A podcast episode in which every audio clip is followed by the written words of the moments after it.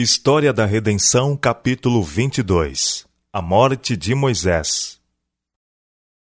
Moisés logo devia morrer, e foi-lhe ordenado reunir os filhos de Israel antes de sua morte, e referir-lhes todas as jornadas da hoste hebreia desde sua partida do Egito, e todas as grandes transgressões de seus pais, que tinham trazido os juízos de Deus sobre eles, compelindo a dizer que eles não entrariam na terra prometida.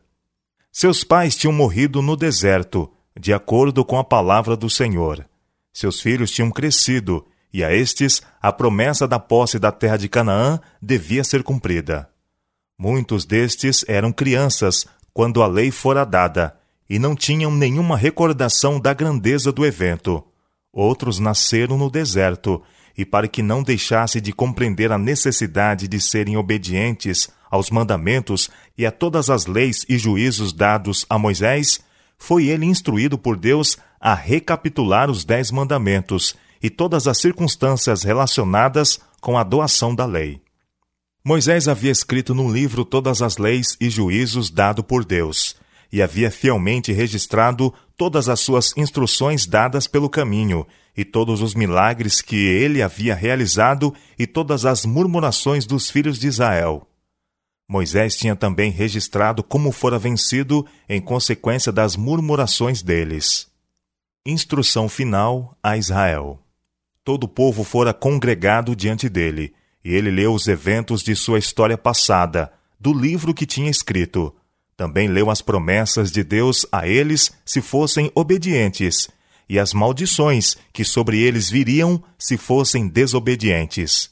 Moisés relatou-lhes que, por sua rebelião, o Senhor várias vezes propusera destruí-los, mas que ele intercedera tão fervorosamente por eles que Deus misericordiosamente os poupara.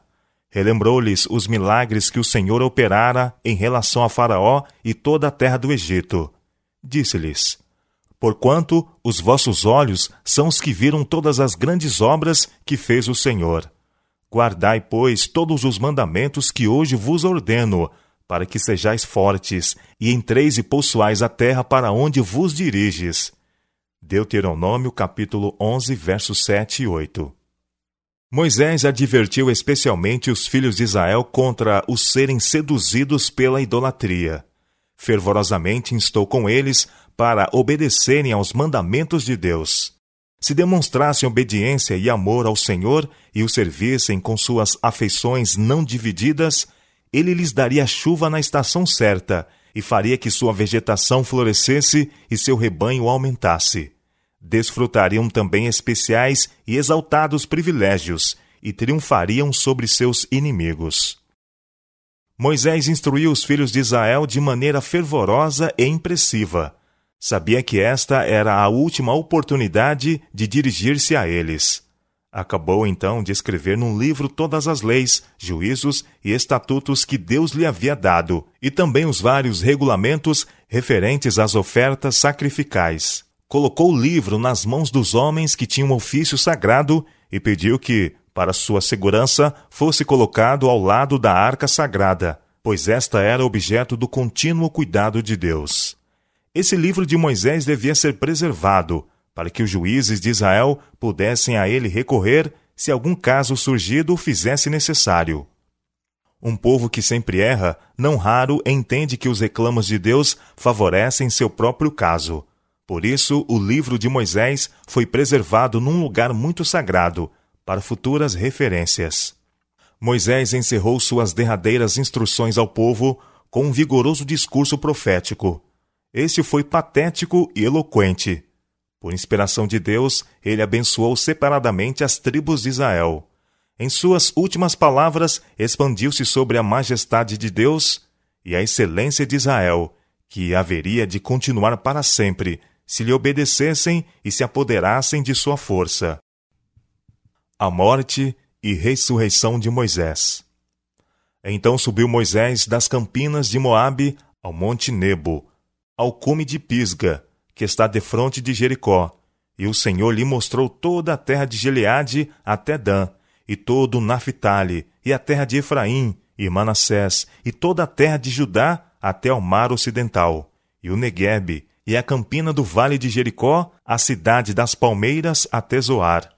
Disse-lhe o Senhor: Esta é a terra que, sob juramento, prometi a Abraão, a Isaque e a Jacó, dizendo: A tua descendência a darei. Eu te faço vê-la com os teus próprios olhos, porém não irás para lá. Assim morreu ali Moisés, servo do Senhor, na terra de Moabe, segundo a palavra do Senhor. Este o sepultou num vale, na terra de Moabe, defronte de Bet-peor, e ninguém sabe até hoje o lugar da sua sepultura. Tinha Moisés a idade de cento e vinte anos quando morreu. Não se lhe escureceram os olhos, nem se lhe abateu o vigor. Deuteronômio capítulo 34, versos 1 a 7. Não era da vontade de Deus que alguém subisse com Moisés ao cume de Pisga. Ali estava ele, sobre a culminância do cume de Pisga, na presença de Deus e de anjos celestiais. Depois de, para sua satisfação, ter visto Canaã, deitou-se, qual um guerreiro fatigado para descansar. O sono veio sobre ele, mas foi o sono da morte. Anjos tomaram seu corpo e o sepultaram no vale. Os israelitas jamais encontraram o lugar onde foi sepultado.